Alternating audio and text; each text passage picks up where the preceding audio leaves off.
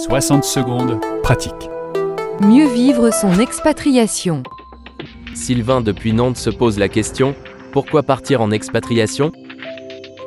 Partir en expatriation ou ne pas partir? Suivre ton conjoint ou ne pas le suivre? Telle est la question du jour. On t'a offert un poste à l'étranger. Tu rêves de faire le tour du monde en famille ou d'étudier à l'étranger. Comment savoir si tu as raison de t'expatrier et, accessoirement, de fuir le fisc français? Pour vivre une expérience enrichissante et constructive, il faut d'abord comprendre ce qui te motive. Pour cela, tu dois identifier tes besoins. Voici une liste d'exemples de besoins qui donneront du sens à ton expatriation. De quoi as-tu besoin, cher auditeur? De changer d'environnement, de faire évoluer ta carrière, de découvrir d'autres cultures ou d'autres modes de vie, d'apprendre une langue peut-être, de tourner la page, de développer ton côté aventurier, ou alors de réaliser tes rêves d'enfant ou d'adolescent, de satisfaire ta soif de découvrir le monde, ou encore de partir parce que tu ne trouves pas de travail chez toi. Savais-tu que vivre une, aventure familiale est la première raison du départ en expatriation pour la majorité des collaborateurs expatriés?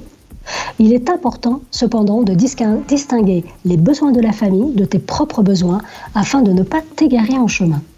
Tes besoins sont comme une boussole, ils t'aideront à donner du sens et une direction à ton projet. Mieux encore, ils t'aideront à traverser les zones de turbulence et à garder le cap.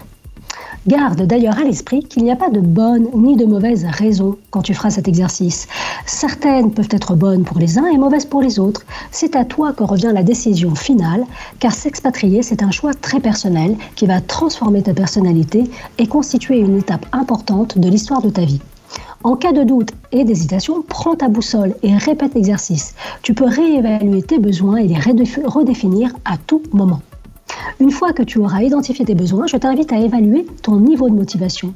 Sur une échelle de 0 à 10, à quel point es-tu prêt à tenter l'aventure et à jouer ta vie d'expat?